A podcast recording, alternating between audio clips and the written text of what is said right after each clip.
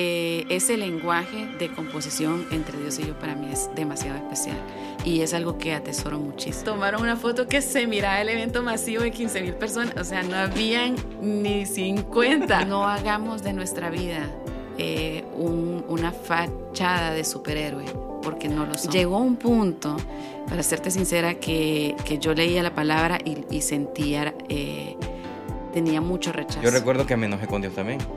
Y yo levanté mi puño contra Dios y le dije, Señor, pero ¿por qué yo si yo no fumo, no bebo, yo no... En ese momento, nada traía consuelo a mi vida. ¿Qué tal amigos? ¿Cómo están? Les saluda Norman Portillo. Bienvenidos a su podcast Identifícate, donde encontrarás testimonio de las cosas grandes que Dios ha hecho en la vida de personas como usted y como yo, con las cuales estoy seguro se podrán sentir identificados y sabrán y podrán tener esa certeza que para Dios no hay nada imposible. Les invito a compartan y se suscriban en todas nuestras redes sociales y plataformas de podcast para que podamos llegar a más personas. El día de hoy estoy emocionado amigos, la verdad que vamos a, vamos a ver un cambio radical eh, hemos venido en otros episodios anteriores entrevistando ministros, hombres de Dios. Y hoy nos toca abrir una nueva línea con una dama, con una mujer. Es la, nuestra primera invitada del, podcast. Estamos emocionados. Em, ella pertenece al Ministerio de Alabanza del Centro Cristiano Internacional. Ella es salmista. Con nosotros tenemos a Jennifer Salinas. ¿Qué tal Jennifer? ¿Cómo está? Feliz del honor de estar abriendo, entonces, ser la primera mujer que está con ustedes. Gracias. Feliz de estar aquí compartiendo con todos y bueno, agradecida con el Señor. Siempre he pensado que eh, estos espacios que Dios nos da son oportunidades para poder dar testimonio de Él. Eh, son oportunidades para compartir acerca de Cristo, así que eh, estamos felices de que nos pueda acompañar y que pueda estar hoy con nosotros y, y qué bueno que esta conversación sea algo que pueda dejar algo en su corazón y en nuestros corazones también. Amén. Gracias, gracias por estar con nosotros. Sabemos que viene de un proceso algo complicado de salud, que tal vez lo tocamos un poquito al final. Eh, y en, en, efecto es la primera, después de 14 episodios.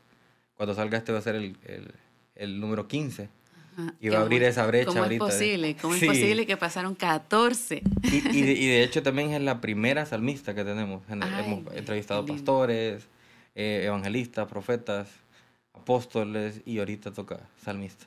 Qué lindo, muchas gracias. Qué pues bendición. qué honor, qué honor, gracias. Damos gracias a Dios por su vida y eh, para ir conociéndolo un poco, Jennifer, ¿quién es Jennifer Salinas y de dónde viene su origen? Bueno, yo soy de San Pedro, de San Pedro Sula, Honduras. Eh, soy, bueno, una mujer que creció en el Evangelio, eh, crecí en la iglesia, crecí sirviendo al Señor. Desde chiquita amé servir al Señor. Eh, siempre estaba dispuesta para lo que fuera necesario. y tuve la dicha también de crecer en una iglesia que, bueno, en ese tiempo también se daba mucho, que íbamos a los parques a, a predicar, eh, en las noches íbamos a, salíamos a los pueblos a evangelizar. Y digo que en ese tiempo se daba mucho porque tocábamos las puertas y nos dejaban entrar a las casas, ¿verdad? Que hoy, hoy en día no es tan fácil, ¿verdad? Sabemos que la inseguridad a veces no permite que la gente tenga esa apertura, pero lo podíamos hacer y recuerdo ser una niñita evangelizando a personas mayores y ahí, ¿verdad? Como podía, Jesús le ama, Jesús dio su vida por usted. Recuerdo que llevábamos hasta los, ¿cómo se llamaban? Los tratados. Los tratados. Llevábamos los tratados, los entregamos, la gente se iba, regresaba, porque se iba como leyendo, regresaba, ya nos preguntaba. O sea, todo eso fue parte de mi niñez eh, íbamos a las brigadas médicas también, porque en nuestra escuela eh, era una escuela misionera y venían muchos misioneros para hacer brigadas, entonces íbamos a traducir a las brigadas. Todo lo que tenía que ver con servicio llamado era mi pasión. Así que cuando ya crecí y el Señor me llama al ministerio, para mí fue algo, no, no me sorprendió en el sentido de que yo amaba servir al Señor siempre. Y yo sentía que mi vida era para eso, para servirle a Él. Así que Él me llama al ministerio y pues comienza toda una aventura, ¿verdad? Algo eh, impresionante que ha, sido durante muchos años ya. Y hoy en día siento que estoy como un reinicio de alguna manera.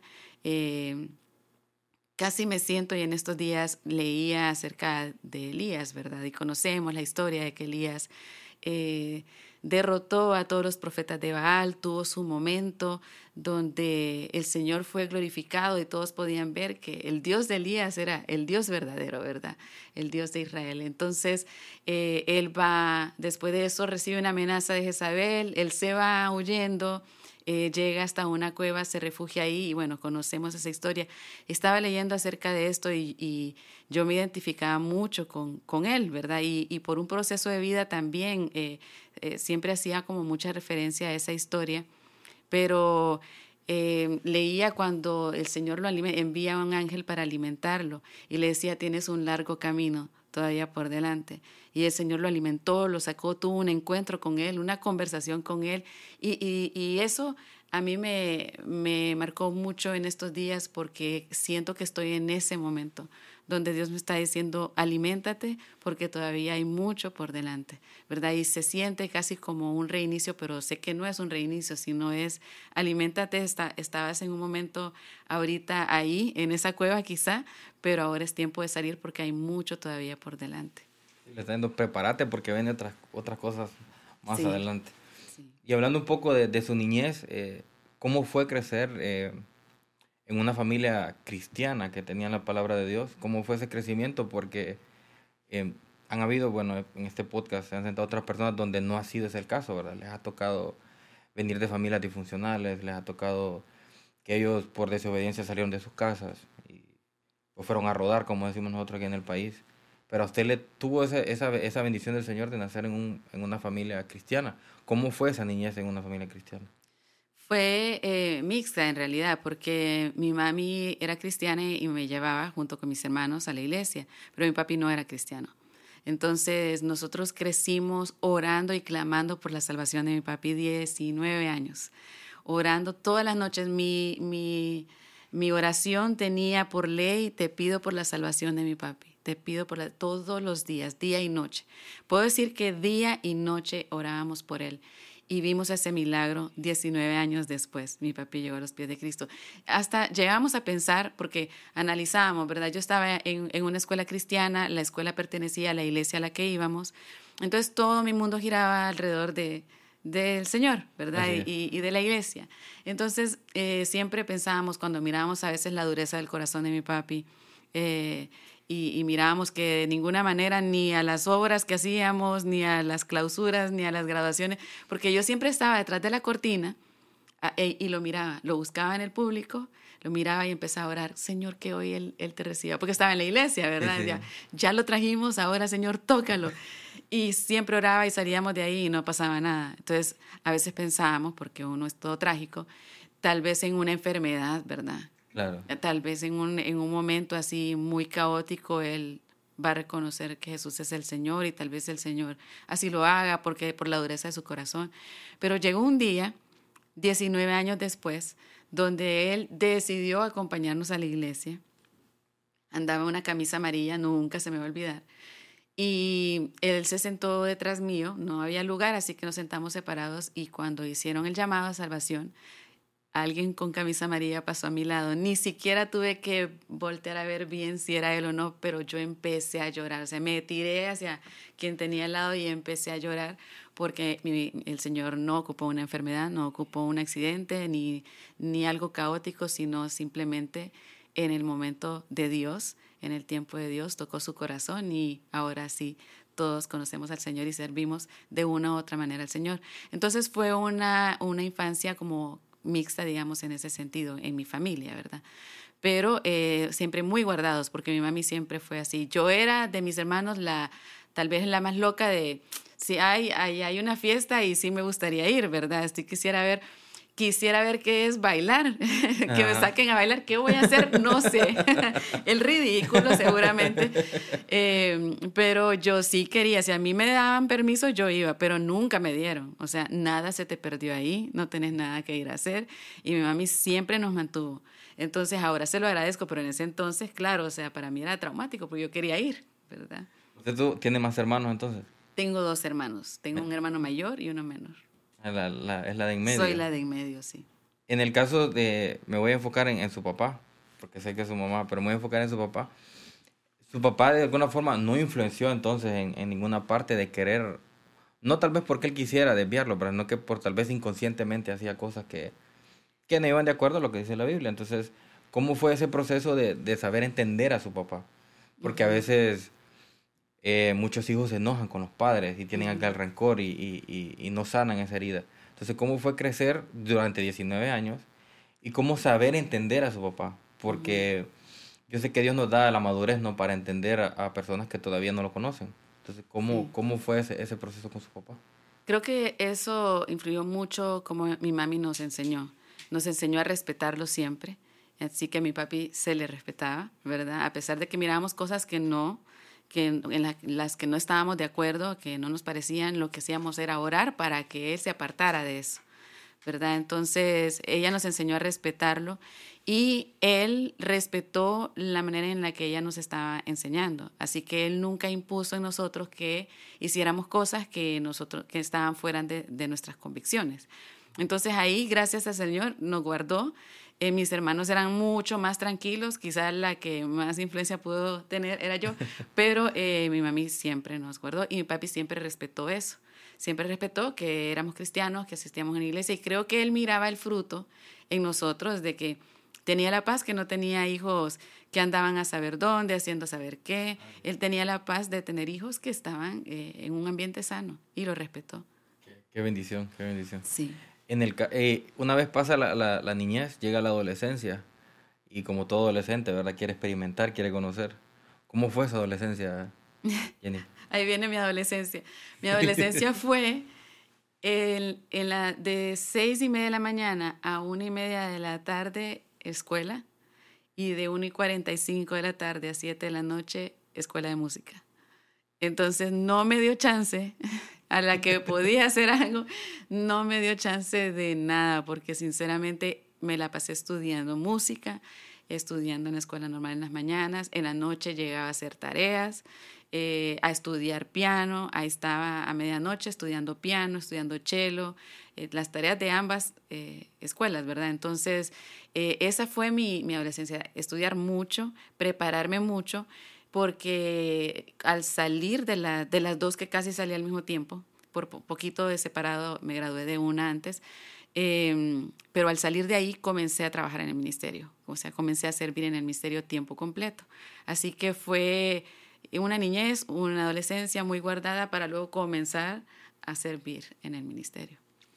Ahora, con, con ese talento que Dios le regaló, ¿a qué edad eh, o sus padres o usted eh, dijo, no, yo, el Señor me llamó a ser salmista? Sí. ¿A qué edad más o menos usted?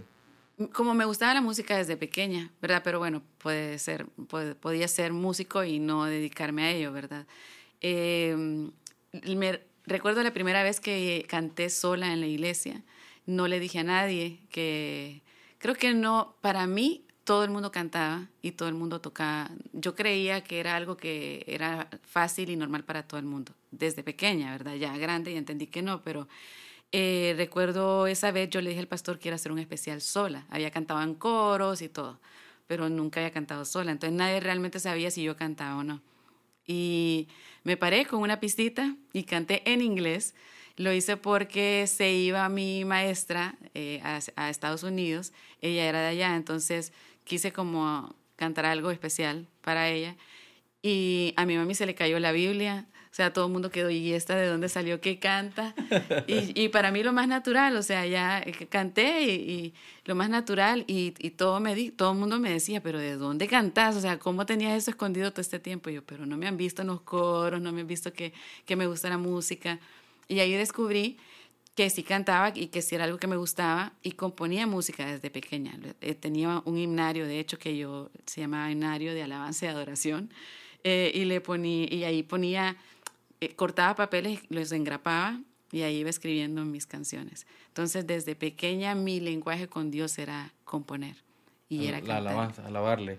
Sí, y, y, digo componer específicamente porque cada canción que Dios me ha dado ha sido una conversación, ha sido una revelación y un momento específico con Dios que ha marcado mi vida. Entonces, para mí, esas, estas canciones son un, como un idioma, como una manera de comunicarme con Dios y que Él también se comunica conmigo porque Él me ha hablado y me ha revelado las canciones y de esa manera las he compuesto. Entonces, eh, ese lenguaje de composición entre Dios y yo para mí es demasiado especial y es algo que atesoro muchísimo. Qué, bendición. Eh, hablando un poco de ese lenguaje, cuando Dios le habla, ¿verdad? Y tiene ese momento, eh, ¿cuál es la, la, canción o la alabanza que Dios le ha regalado en esos momentos difíciles? Usted dijo, no, esta canción nació de aquí en este momento cuando yo estaba o, o, devastada o pasé por un proceso bien complicado. ¿Cuál fue esa canción que, que marcó un antes y un después?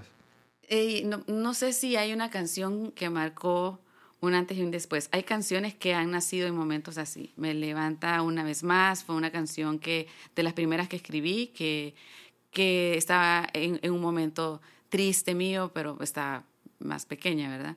Eh, entonces, eh, cuando uno va creciendo, como que se van haciendo más, más duros los procesos. Entonces, en lo que creí que era un proceso difícil en ese momento, nació Me Levanto una vez más. Ahorita haría una rumba, creo yo.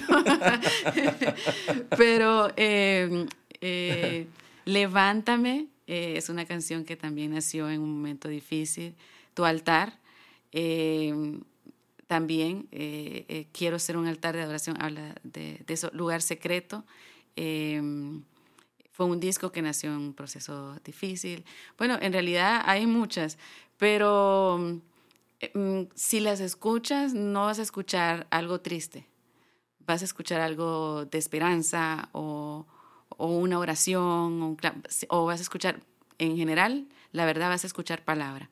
Porque yo me voy a la palabra, el Señor me habla a través de la... Y son versículos, casi todas son, son versículos.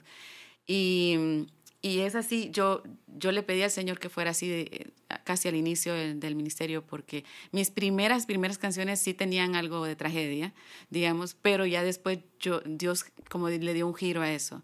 Y Él me mostró que Él quería que yo fuera a, a cada lugar donde Él me llevara a las naciones a, a levantar altares de adoración. Entonces, por eso las canciones comenzaron a, a cambiar, gracias a Dios desde muy temprano. Y, cada canción tiene un contenido o profético o un contenido eh, de palabra, de restauración, de adoración, de entrega. Eh, por eso las canciones son así. Sí, qué importante porque las canciones pueden apelar a sus sentimientos y emociones. O hablar acerca de la palabra de Dios, para que es la que nos fortalece. Uh qué importante eh, que tomó esa línea, ¿no? Y no dedicarse, porque si no serían canciones románticas. canciones de tragedia. No, y, y es cierto, eh, hay canciones que son así, que tal vez en algún momento eh, te salió expresarlas así y no es que las estamos condenando. Claro que no. Pero mm, creo que, y, hablamos al principio, que nuestro testimonio eh, debe hablar más de Cristo que de la tragedia, digamos, ¿verdad? y no hablando meramente de, las, de la canción ahorita, sino en general. Eh, a veces escuchamos testimonios que son casi que una hora y media de, todo el proceso de tragedia, que bueno, se vale contar, ¿verdad? Pasé por aquí para que la gente vea la profundidad. Pero los últimos cinco minutos es que Jesús es bueno, Dios es bueno y, y Él me salvó, pero mm, creo que nuestro testimonio debe señalar más a Cristo que a, a la tragedia en sí. Y, y yo le di gracias a Dios porque ha sido tan hermoso, de verdad, poder ir a cada lugar y y levantar un altar en ese lugar y escuchar la voz de Dios, eh, ver cosas también que Dios revela eh, en determinado momento y ver a personas rendidas a Dios y ser impactadas y transformadas por la palabra y por la presencia de Dios. Eso para mí, yo le digo al Señor, o sea, si yo pudiera estar ahí para siempre, eso sería mi regalo de vida. O sea, eh, amo, amo la presencia de Dios, amo cuando Dios se manifiesta de esa manera. Eh, y cómo Él habla y cómo cuando alguien viene y dice, eh, mi vida eh, fue transformada por esa palabra o por, por esa canción que al final es palabra. Claro. por ese tiempo, ese momento en el que llegaste y, y dijiste algo y Dios te usó. O sea, que no puedo dejar de darle gracias a Dios porque este vaso frágil eh, esto, esto que no tenía valor, pero que el Señor me vio y me vio con ojos de amor, a mí, o sea, a Él le ha placido usarme para algo. Y, le, doy gracias a Él y le pido que em, siempre tenga un corazón atento eh, a escuchar y dispuesto a ser transformado, porque a veces entregamos áreas y guardamos otras para nosotros y no queremos transformar esas áreas porque sentimos que con estas sí podemos vivir, porque transformar, o sea, que esa área de nuestro corazón o cualquier área sea transformada significa a veces dolor.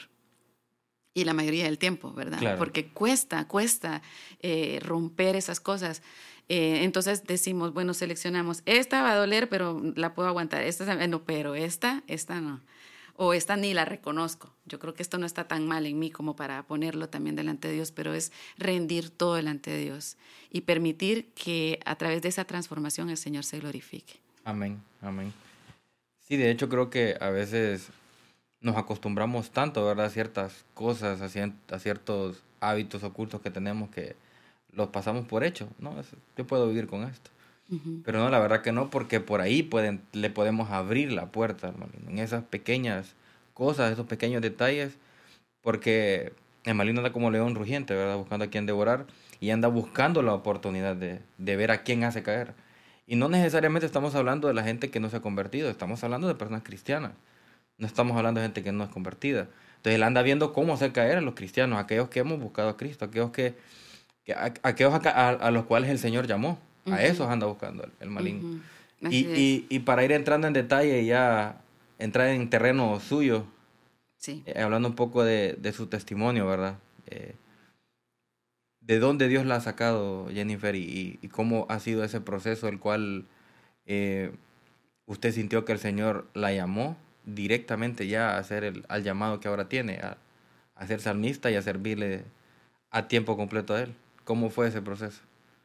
Eh, fue, fue bonito, la verdad, no puedo decirte que estaba en un lugar eh, muy duro y que Dios me sacó de ahí para, no, porque como te decía, estaba en un ambiente muy, muy sano y todo. Em, pero fue eh, como un proceso gradual donde fui entendiendo que mi vida era para Dios y que yo debía servirle y, que estas canciones que Dios me, estaban, me estaba dando eran para algo, para compartirlas. Entonces eh, comencé a trabajar cuando eh, me gradué de las escuelas, comencé a trabajar en la primera producción que fue Esencia. Y pues a partir de ahí firmé con una disquera, eh, se, abrieron muchas puertas para comenzar a viajar y en todo el proceso pues fui entendiendo muchas cosas que, que desconocía entendiendo cuál era realmente eh, la instrucción de Dios o el propósito de Dios eh, en este llamado y en mi vida. Em, para ser sincera, eh, en este mundo, se dirá, no sé, artístico, porque bueno, al final es arte también, ¿verdad? la música es arte, pero nos confundimos. O sea, es, es muy fácil perder el enfoque, perder la dirección, porque eh, hay, hay, muchas cosas, eh, hay mucho que promocionar. Tienes que promocionarte, digamos, la gente tiene que, todas estas cosas son las que se escuchan, ¿verdad? Las que al estar también en una, una disquera te vas a dar cuenta, o sea, tienes que mover más tu imagen, este, darte a conocer, que la gente eh, te identifique, cuántos discos vendes, cuánto, o sea, se llena de repente ese llamado tan bonito y, es, y es ese anhelo y todo eso, de repente se ve rodeado de todas estas cosas. Y es fuerte, de verdad, poder mantener el enfoque, no perderlo en medio de todas estas cosas. Em, siento que eh, hay áreas que sí son necesarias. Claro que es importante promocionar la música porque lo que quieres es que la gente la escuche. Claro. ¿Verdad? Pero no se trata de, de un, cantante, no se trata. Se trata de ser una voz profética. Se trata de ser la voz que Dios quiere que tú seas. Dios te puso una voz con un sonido específico y, esto lo puedes tomar como, como cantante, que tienes una, una voz con un sonido específico, pero hablo en general. Dios te ha dado una voz, te ha dado una palabra, te ha dado enseñanzas, eh, en, lo íntimo con Él, el Señor ha hablado tu corazón y se ha revelado de una manera específica para que tú vayas y lo cuentes. Entonces, yo creo que nosotros tenemos que eh, aferrarnos a eso y no perderlo, que Dios nos dio una voz y una misión, que con eso que con ese llamado hay una instrucción de parte de Dios y no debemos perder la, el, el enfoque de esa instrucción. ¿Qué es lo que tenemos que hacer? Y en medio de todo eso, sí, promocionamos la música, sí, hay grabaciones, sí, hay personas famosas, ¿verdad? Y todo, pero la fama, ¿para qué te puede servir? O sea, la fama simplemente es que alguien, alguien te conoce. ¿verdad? Alguien que no es cercano a ti te conoce. Esa es la fama. ¿Y para qué te puede servir? Bueno, te da influencia. ¿Y la influencia qué es? Es una oportunidad de predicar a Cristo. Eso es todo, ¿verdad? Si hay una plataforma, la plataforma te permite estar ahí para poder, eh, no sé, ministrar o dar lo que Dios te ha dado. Esa es una oportunidad para predicar a Cristo esta es una plataforma. Claro. Esta es una manera en la que yo puedo, puedo o hablar de mí y hablar de mi música o puedo predicar a Cristo y decir, Cristo me salvó. Porque al crecer en una iglesia no quiere decir que no había pecado en mí, que no, nunca pequé, que fui santa. No, hay tantas cosas que hasta el día de hoy necesitan ser transformadas en mí y necesitan a Cristo. Y yo le doy gracias al Señor porque he comprobado desde pequeña el amor de Dios. He comprobado su presencia, he comprobado su palabra que es verdad en mi vida. Y aún en lugares profundos, profundos, donde huele a muerte, donde huele a dolor, donde huele a desesperación, aún ahí yo puedo decirte que el Señor sopló sobre el mar y me sacó de la profundidad y pude comprobar la veracidad de la palabra de Dios. Así que estoy predicando a un Dios que a lo largo de mi vida me ha probado una y otra vez que Él está ahí, que Él es mi Dios y Él es mi Salvador. Qué, tremendo. Eh, damos gracias a Dios, ¿verdad? Por, por cómo Dios la ha guardado también en, en toda su niñez, adolescencia, hasta el día de hoy, y cómo la ha preparado y cómo la sigue preparando para las cosas que vienen. Pero en este punto de madurez que ya tiene, hablando de manera espiritual, ¿verdad? Ya es madura en, Dios.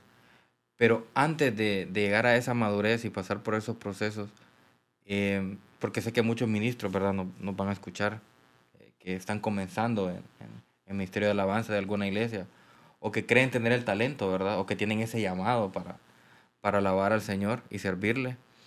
Eh, ¿cómo, ¿Cómo es saber controlar esa fama? ¿Cómo es eh, saber controlar las emociones, los sentimientos, y que a la hora de estar parados en una tarima, en un concierto, o llámese en un púlpito, que no salga el yoísmo, que no salga la carne, sino sabernos controlar y darle toda la honra y la, gloria a Dios. Entonces, ¿cómo es ese proceso de poder llegar a ese punto de madurez? ¿Cómo usted llegó a ese punto de madurez? Y ahora, como lo está hablando. Porque sé que jóvenes, obviamente, la fama, ¿verdad? Y, que me miren, y me imagino que pasa por ese proceso. Entonces, ¿cómo fue ese proceso? Eh, es, yo creo que una constante entrega y, y, escudriñar tu corazón. ¿Cuáles son las intenciones de tu corazón y cuáles son las motivaciones? Y sí lo podemos hacer. Todos somos capaces de escudriñar nuestro corazón y de analizar cuáles son las motivaciones y ser eh, muy diligentes en ello porque muchas veces, eh, por lo menos puedo decirte de mí, yo muchas veces me encontré en un lugar, bueno, de hecho, recuerdo que no hace mucho estaba cantando y bueno, yo tengo la capacidad, porque hay gente que dice, ¿cómo haces para cantar tan alto?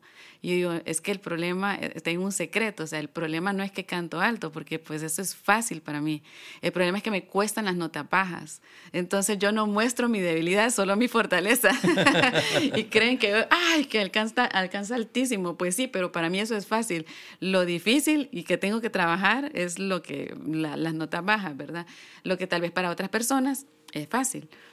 Eh, entonces, recuerdo hace no mucho, para mi vergüenza, hace no mucho que estaba cantando y vi la oportunidad. O sea, vi, vi, vi la puerta abierta ahí y dije, yo alcanzo, yo alcanzo esa nota, o sea, me sale y la voy a hacer y la hice y me salió, ¿verdad? Y salió con toda la fuerza y salió altísima y salió súper bien, pero en ese momento me sentí tan mal, pero así hice la nota y después me sentí tan, o sea, sentí que me cayó algo encima así, porque yo sabía que la intención de mi corazón no fue, no o sea, lo que me movió no fue, ay, voy a glorificar al Señor con esta nota, sino voy a hacer, o sea, me voy a lucir con esta nota. Y, y me dio vergüenza, me, me avergoncé delante de Dios. Y dije, Señor, perdóname. O sea, ese sonido en nada, en nada te glorificó.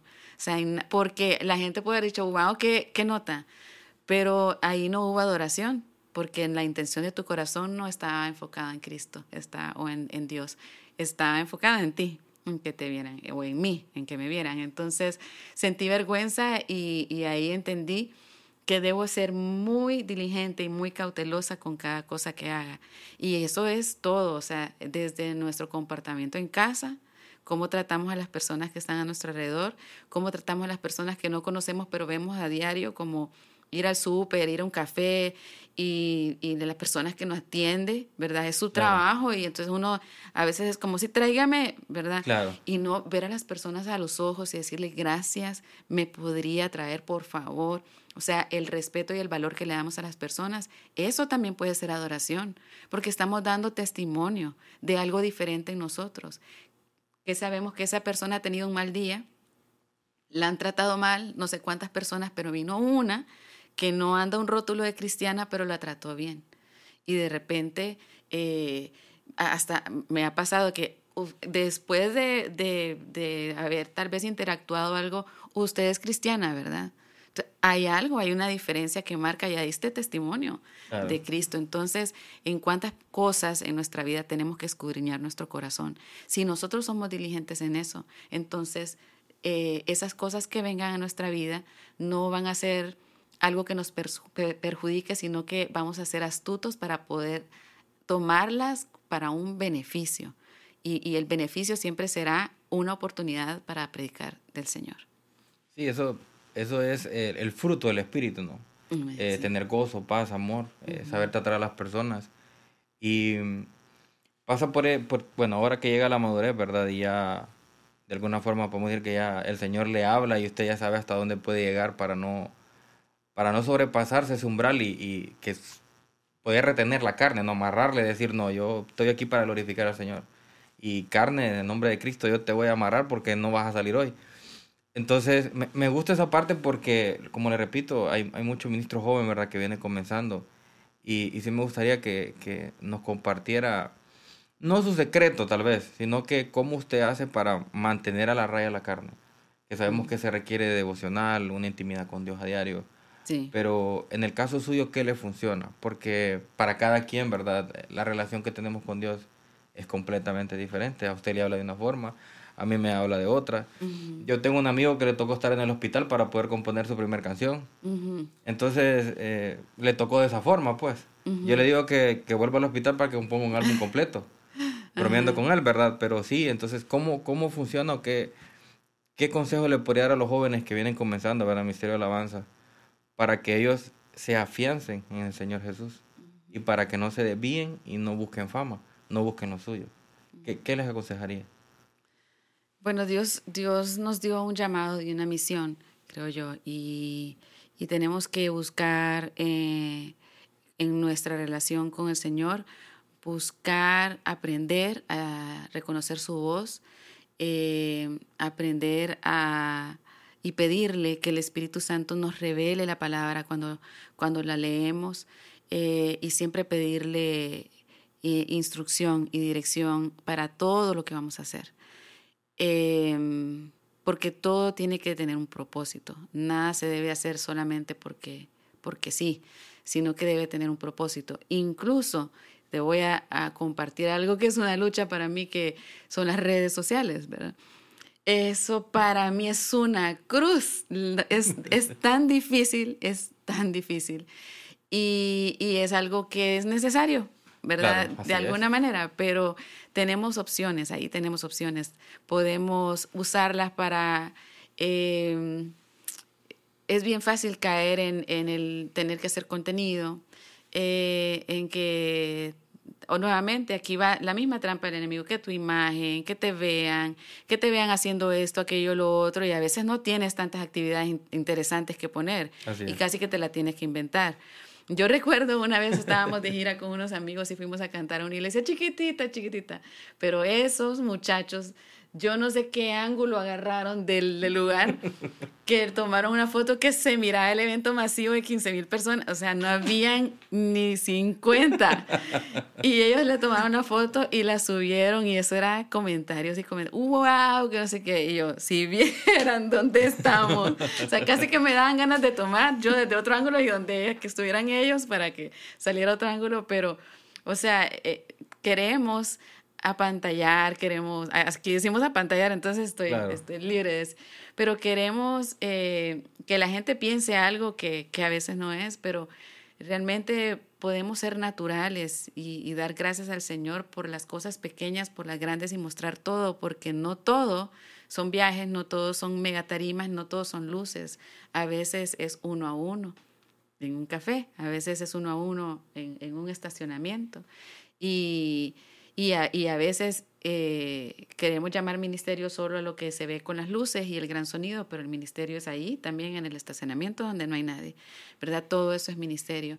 Entonces, yo diría lo mismo, o sea, mantén tu corazón alineado con la voluntad de Dios y eso es solamente buscando su presencia, eh, leyendo la palabra y llenándote de eso.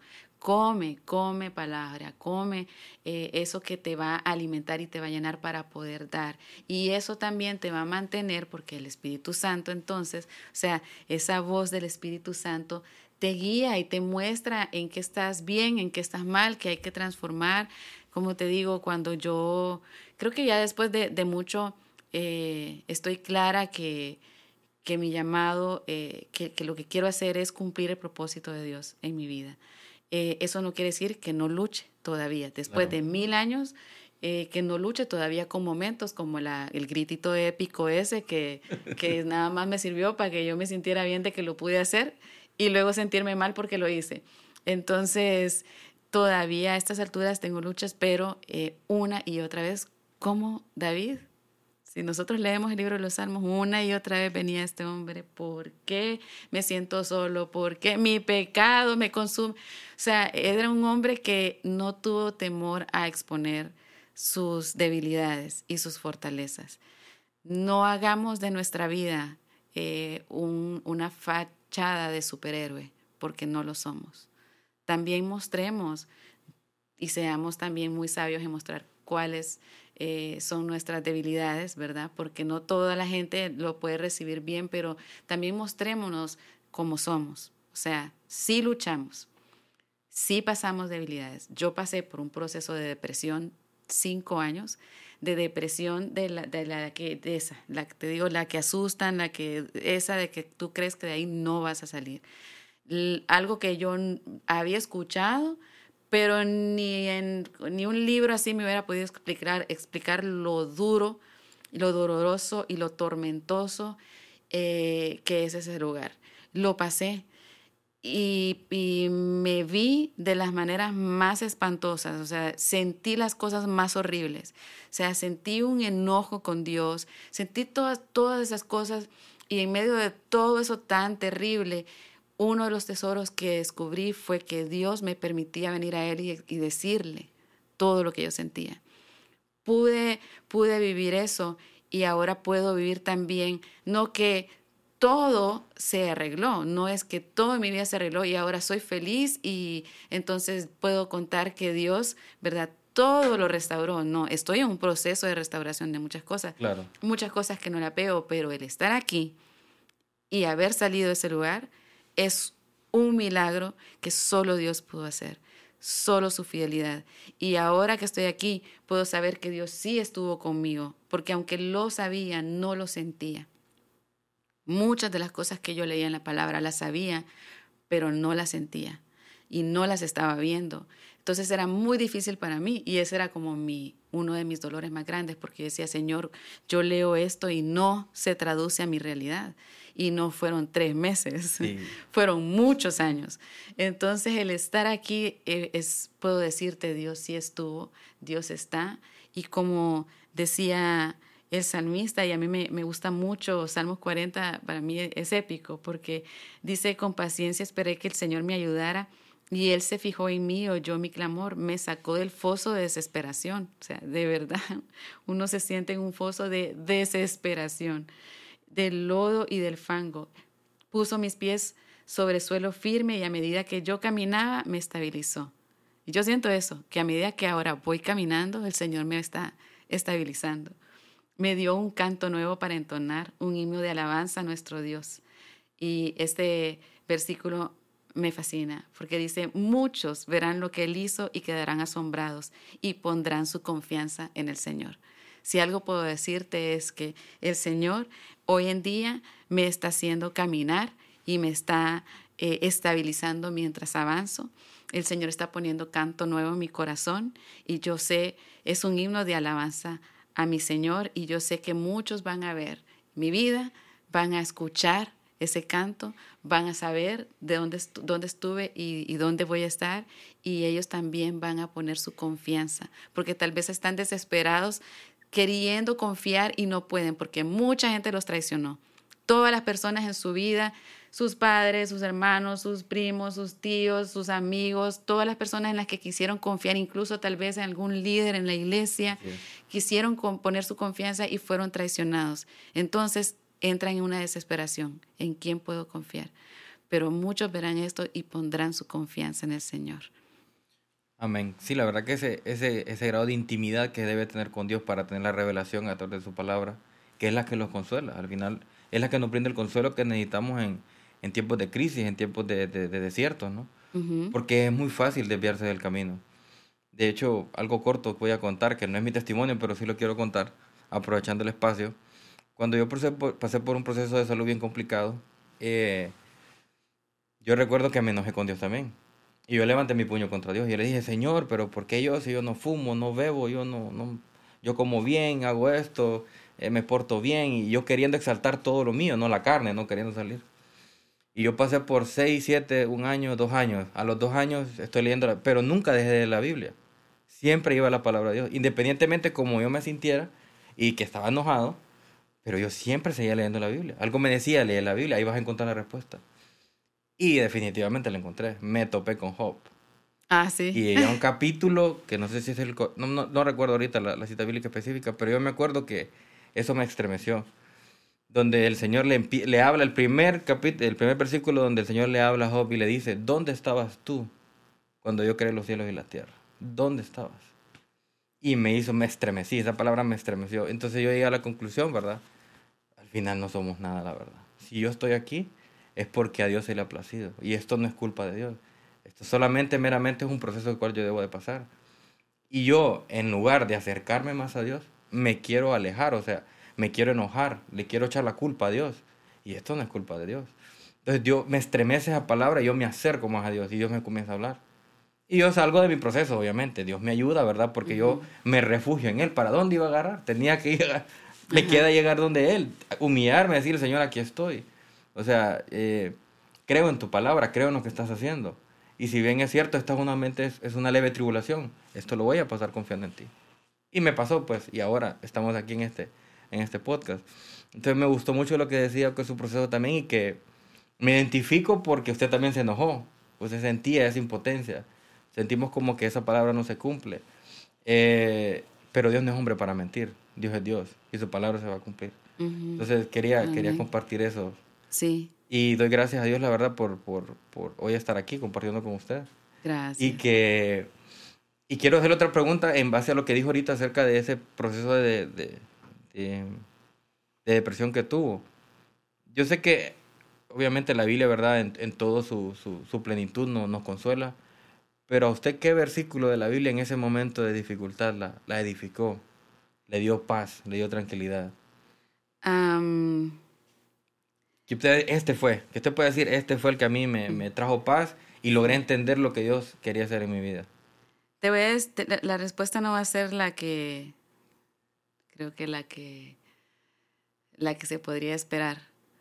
Eh, porque en ese momento nada traía consuelo a mi vida. Cuando leía, y, y, lo voy a decir porque probablemente alguien que esté escuchando, alguien que esté viendo, se sienta igual.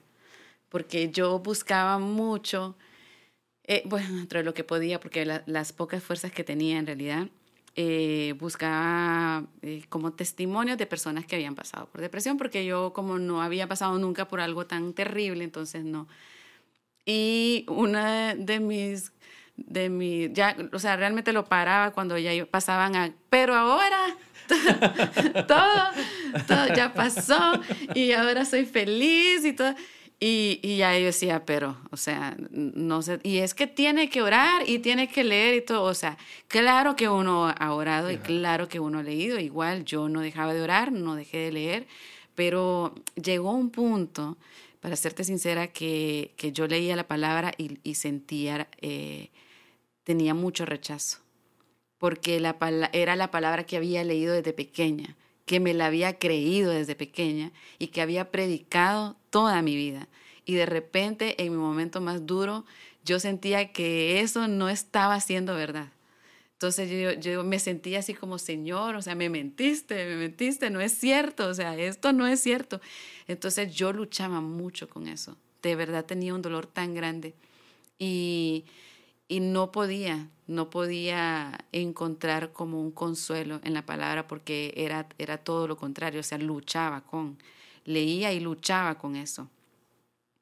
Eh, hay, un, hay un versículo en, en, en Job, precisamente, que lo que pasa es que en ese tiempo muchas, muy pocas cosas captaban mi atención, casi nada, no, o sea, un mensaje no captaba mi atención. Eh, un, video, no captaba, o sea, era, era bien difícil. Pero llegué a un libro que se llamaba El aroma, Al aroma del agua. El libro hablaba sobre la trata de personas, o sea, que nada que ver, ¿verdad? El, tema con... Pero eh, el, el, título del libro a mí me impactó. Y eh, ese es un versículo que está en Job. Lo que pasa es que nunca puedo acordarme, no tienes ahí, para que tal vez me puedes ayudar, que habla sobre como el tocón o el árbol, lo que queda del árbol, que al aroma del agua eh, vuelve a echar eh, frutos, o sea, hojas y, vuelve a, como reverdece. igual como podemos hacer como un pequeño corte y lo buscamos si quieres para porque sí es no es porque si el árbol fuere cortado aún queda la esperanza. Es Job 14, versículo 7. Versículo 7. Entonces, ok, sí. Entonces es Job 14, versículo 7. Versículo 7. Siempre pienso que está como a finales de Job, pero en realidad no, está al principio. Dice, hasta un árbol tiene más esperanza. Si lo cortan, volverá a brotar y le saldrán ramas. Aunque sus raíces hayan envejecido en la tierra, su tocón y su tocón esté podrido, al sentir el agua, en otras versiones dice, al sentir el aroma del agua, renacerá y echará nuevos brotes como un árbol recién plantado. Este, este pasaje son uno, dos, tres. Tres versículos eh, vinieron a mi vida a través del título de ese libro, Al aroma del agua.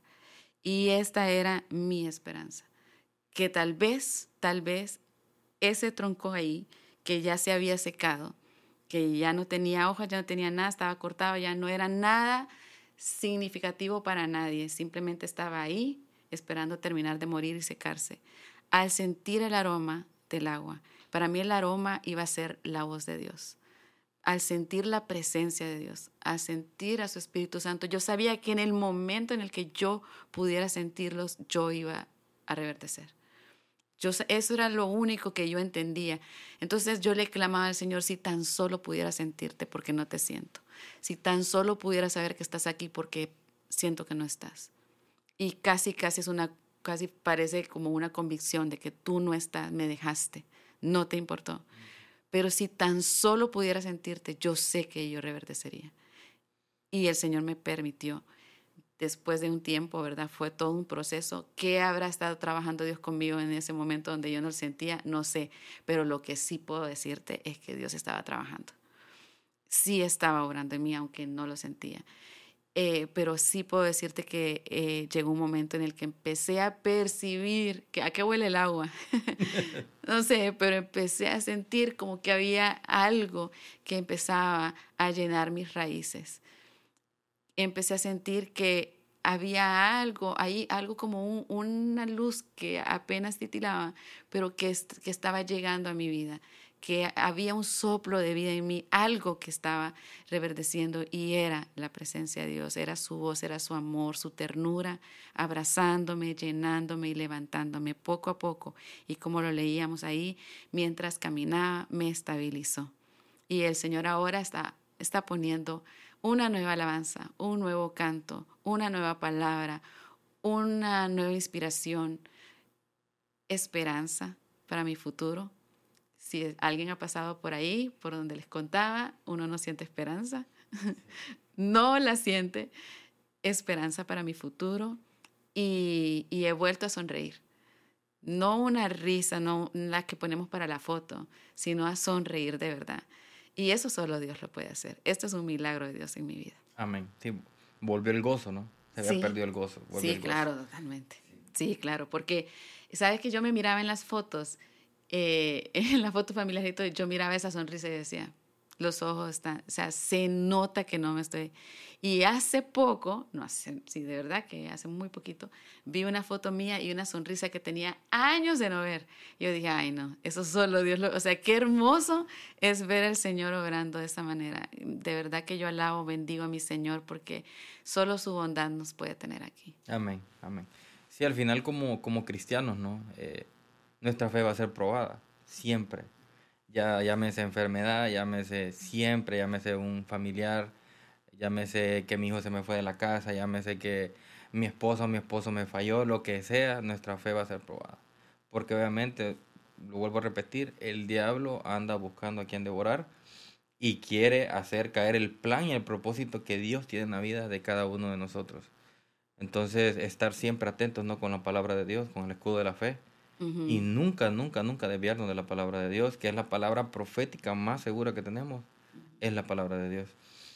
Entonces, aprovechando, volviendo a ese tema, porque quiero, quiero como que eh, hacer énfasis ahí, porque sé que esa, eh, la ansiedad se ha convertido como una enfermedad del siglo XXI.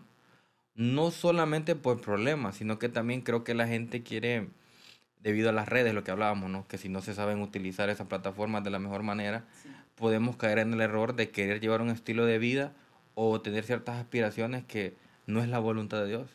Dios nos quiere llevar por un camino que es la voluntad de Él porque es buena, agradable y perfecta. Y a veces chocamos con la voluntad de Dios y queremos hacer nuestra voluntad. Y queremos tener cosas que Dios nos no, todavía no estamos preparados para tener este tipo de cosas. Entonces caemos en ese, en ese, en ese tipo de presiones, ¿no? Por querer alcanzar objetivos humanos. Y no nos queremos someter a la voluntad de Dios. Entonces, eh, cuando pasa ese, ese, ese proceso, durante esos cinco años, no hace música. No. no hace música. Eh, ¿Componer? Sí, componer. No, para nada. Se, se, alejó del ministerio. Eh, yo sé, yo, eh, fue extraño porque eh, Dios me dejó sirviendo, no en lo que yo hacía, sino como en mi iglesia local. Eh, y yo luchaba con eso. De hecho, miles de veces le renuncié al pastor. Yo le dije, pastor, no puedo. O sea, usted está viendo, no puedo. Y él me decía, no, un adorador se están adorando. Vaya, vaya, vaya, adore. y yo, pero destruida. Es, es que de verdad, eh, bueno, el Señor sabe en las condiciones en las que yo estaba. Qué dolor, qué tormento. Eh, entonces yo servía así y creo que mi, única arma que quedó fue la obediencia. Era como el remanente que quedó en mí fue la obediencia. Yo obedecí y seguí sirviendo. Eh, Dios no permitió que siguiera viajando, también tras eso vino la pandemia y todo, ¿verdad? Pero eh, bueno, ya para la pandemia, ya al final, en realidad yo ya estaba saliendo. Eh, sí, ya estaba en, los finales.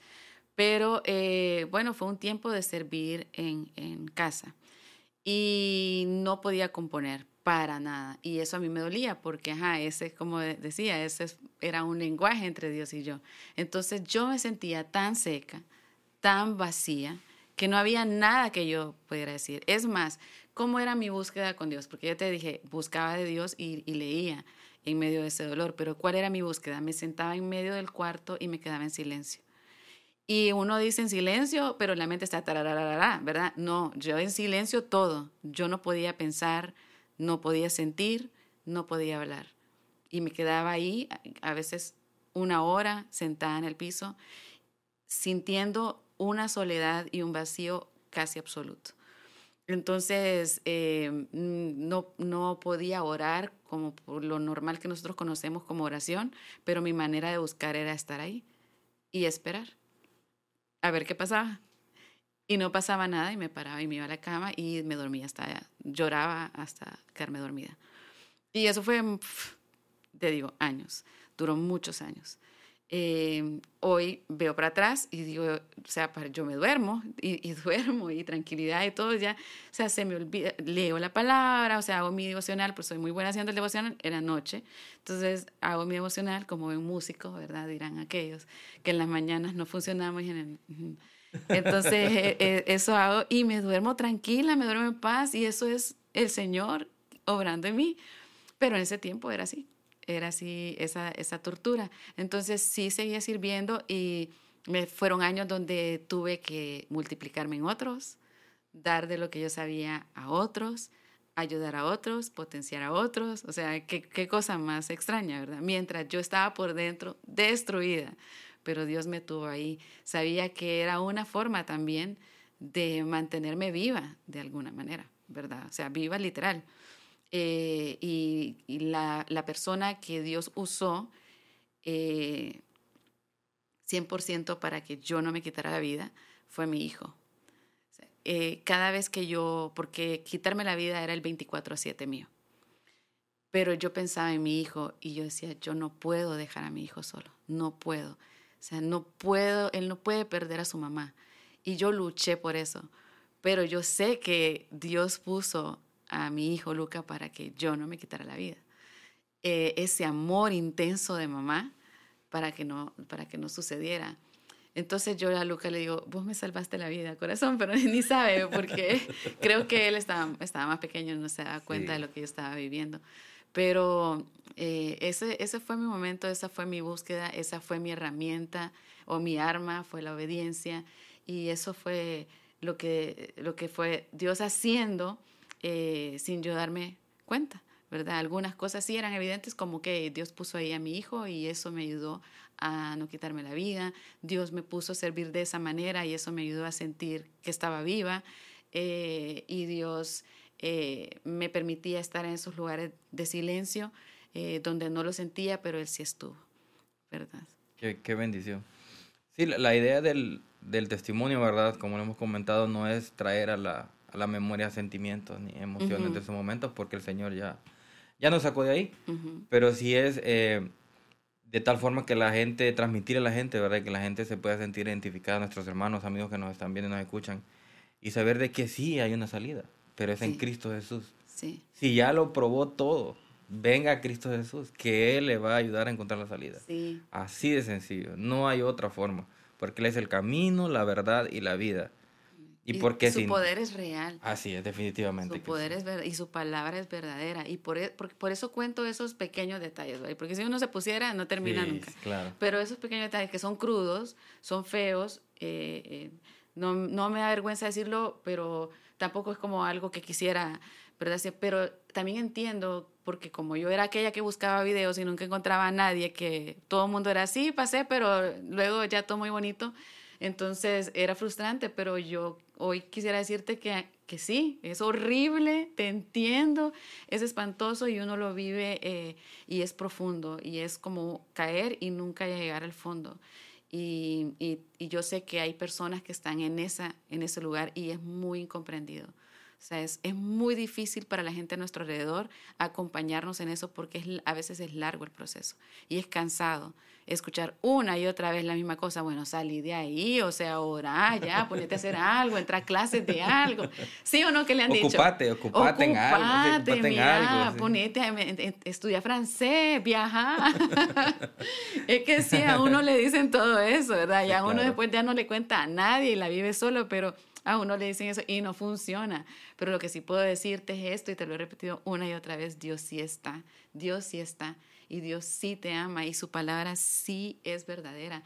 Y al, al sentir el aroma del agua, yo sé que tú vas a reverdecer, que no vas a ser un tronco, tronco seco que se va a deshacer. No, tú vas, hay, hay todavía raíces ahí y tú vas a percibir el aroma de Cristo, el aroma de su salvación, de su amor, de su presencia. Y el Señor es poderoso y es el todopoderoso para rescatarte y hacer que vuelvan a salir hojas y frutos en tu vida.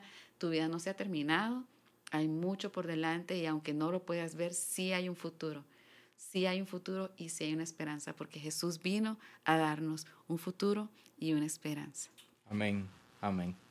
Qué bendición, la verdad, de, testimonio, la verdad, porque creo que de, lo que hemos tenido hasta el momento, no habíamos tocado un tema así tan a profundidad y algo tan delicado, ¿verdad? Que, porque sea como sea, la, la depresión eh, es un problema que se, esas luchas se viven en la mente, ¿no? Es una lucha que se vive en la mente.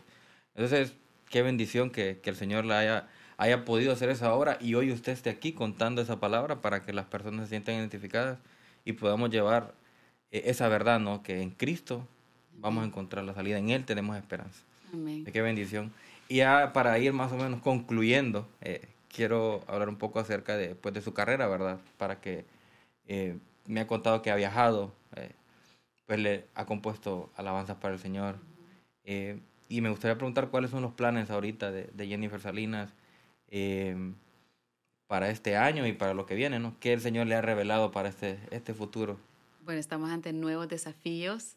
Eh, y nuevos, bueno, planes también, eh, puertas que el Señor está abriendo. Y es, bueno, ahorita regresé hace un mes y medio más o menos de Venezuela.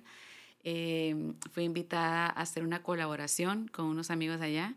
Ya la canción salió. No, no sé si has tenido oportunidad de escucharla. Se llama El mundo necesita tu canción. Tienes que buscar, está demasiado buena, tienen que buscarla. O sea, es una canción, bueno, yo sé que cuando vean el video, cuando lo escuchen, a Dios va a hablar algo a su corazón. Estoy completamente segura, por eso los animo a buscarla. Eh, esta canción no es mía, esta canción la compuso Madeline Márquez.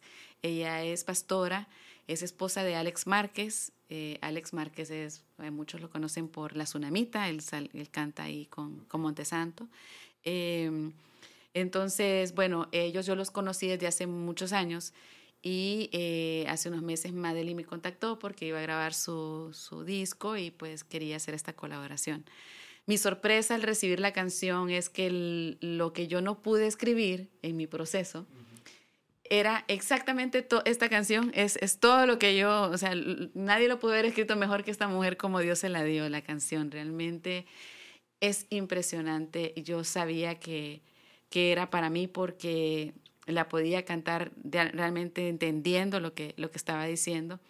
Y lo hicimos en colaboración con, bueno, Madeli estuvo, eh, Alex, su esposo, Denicher, que es un cantante dominicano, que si no lo han escuchado, también vayan y escúchenlo, y Cales, que es un cantante, vive en Dominicana, pero él, él es de Haití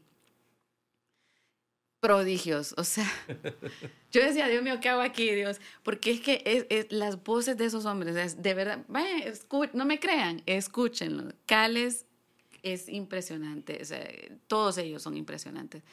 Y pues esta canción la hicimos en colaboración los cinco. Y estuvimos pues allá en Venezuela grabando, hice también otro dúo con, con. Y fue un tiempo bien especial donde Dios me habló muchísimo eh, acerca de, de mi ministerio, y de retomar muchas cosas y en eso estamos. Entonces estamos ahorita comenzando a producir, eh, vamos a tener también otras colaboraciones y cosas así que, que, estamos haciendo ahora que el próximo año, si Dios lo permite, lo vamos a, a lanzar. Entonces estoy emocionada, nerviosísima, eh, venciendo temores, porque sí, eh, están, pero estoy ahí peleándolos y venciéndolos y también pues emocionada y expectante de lo que el Señor va a hacer porque realmente Dios ha hablado y cuando Dios habla dice la palabra que Él habla y con su mano, con su brazo poderoso cumple lo que Él promete. Así que bueno, estamos eh, con mucha expectativa de eso. Qué bueno, qué bendición. Eh, Jennifer, y con, con las redes, que había hablado que no, no es muy amiga de las redes, pero que sea como sea, es una plataforma para llevar la palabra de Dios, pues nos toca, ¿no? Eh, eh, ya sea a través de, Facebook, YouTube, cualquier plataforma. Eh, sí. quiero invitar a nuestros amigos a que, a que la sigan para que esas alabanzas al Señor se, se, sigan cantando en todo el mundo, donde en cada rincón de la tierra, para que se dé la gloria y honra a Dios. Entonces, ¿Cómo la pueden encontrar en las redes? Bueno, es que tengo que abrirlo porque soy tan mala para... eh, sí, en realidad sí, las redes son, son, son un tema para mí, pero ahí está, estamos trabajando en eso también. Eh, Instagram, mi Instagram es Jennifer Salinas. Eh, y el Facebook, no tengo TikTok, no me juzguen por favor, todavía no he logrado vencer ese gigante, pero pues, ay, no sé si decir para allá, ¿tienes TikTok? Sí, eh, identifícate, a nivel personal no. No, ah, no, ok. a nivel personal no, porque la verdad que sí quita tiempo.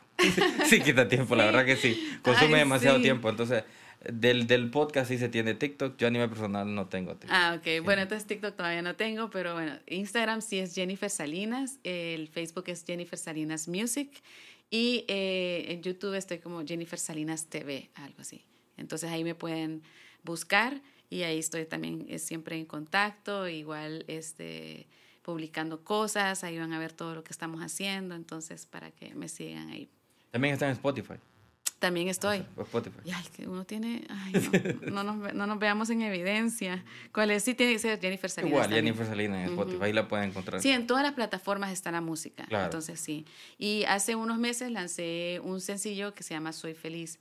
Entonces, también, si no han escuchado ese nuevo sencillo, pueden escucharlo. En, en todas las plataformas está.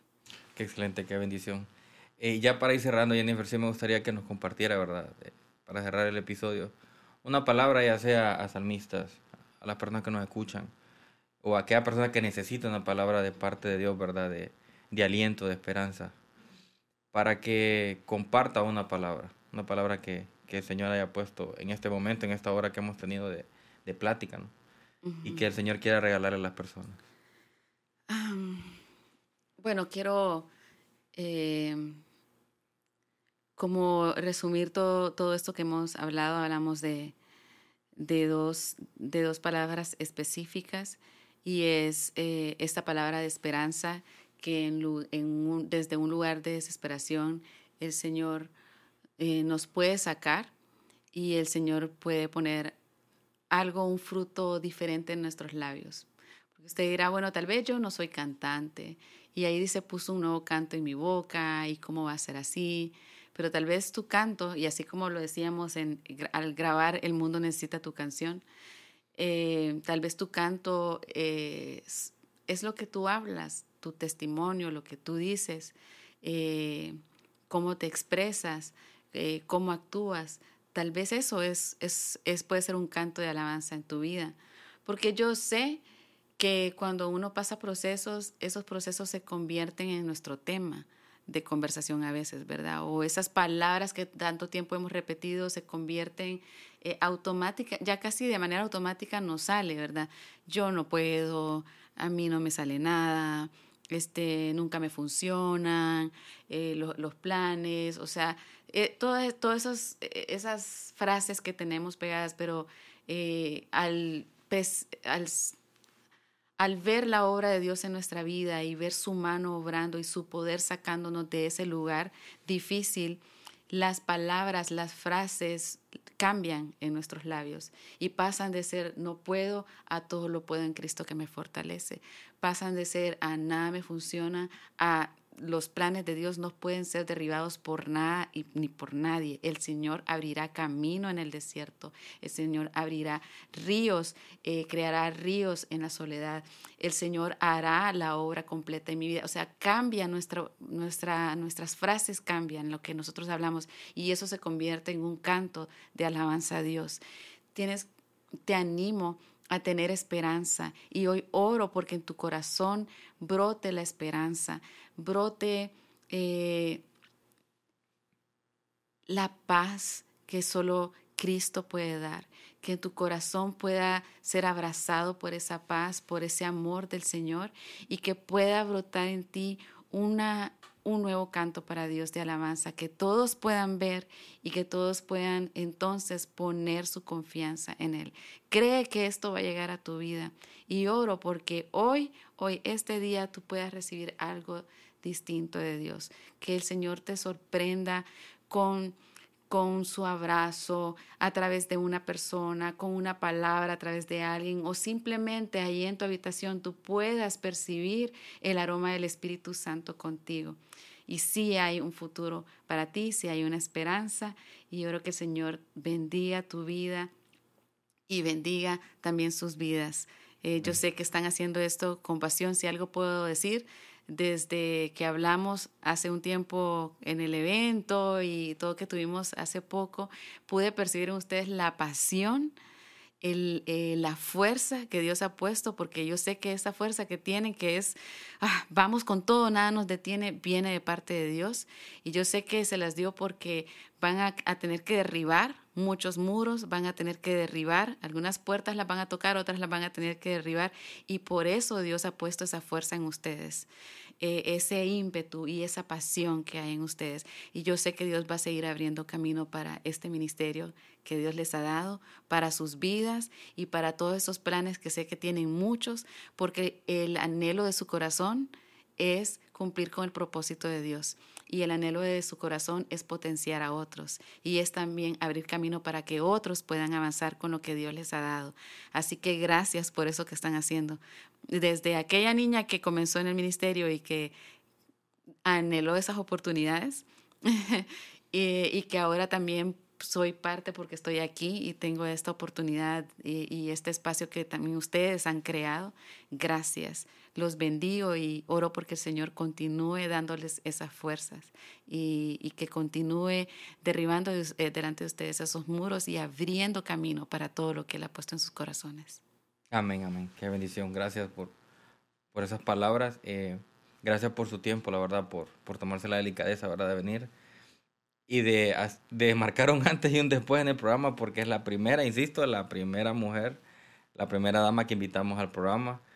Y damos gracias a Dios por su vida, la bendecimos también, sabemos que viene un nuevo sendero, un nuevo camino que el Señor ya preparó para usted y que le toca empezar a recorrerlo. Y que sea el Señor, ¿verdad? Y su palabra quien la guíe en ese nuevo camino. Amén. Amén. Gracias, gracias, gracias. Gracias, de verdad que sí. Amigos, le damos las gracias por quedarse con nosotros hasta el final. Igual de nuevo les invito, compartan y se suscriban en todas estas redes sociales y plataformas de podcast. Recuerden que estas plataformas nos ayudan a poder llegar a más personas, llevar mensajes como el de Jennifer el día de hoy, ¿verdad? A esas personas que están pasando por esos procesos difíciles eh, en cualquiera de sus áreas, independientemente del área que sea, pero que entiendan y que puedan recibir esa palabra de parte de Dios y que es Cristo, ¿verdad? Quien es nuestra esperanza y que en Él podemos encontrar esa paz que excede a todo entendimiento. De nuevo les agradezco por su tiempo y recuerden amigos que lo que para el hombre es imposible, para Dios todo le es posible. Los esperamos en un nuevo episodio.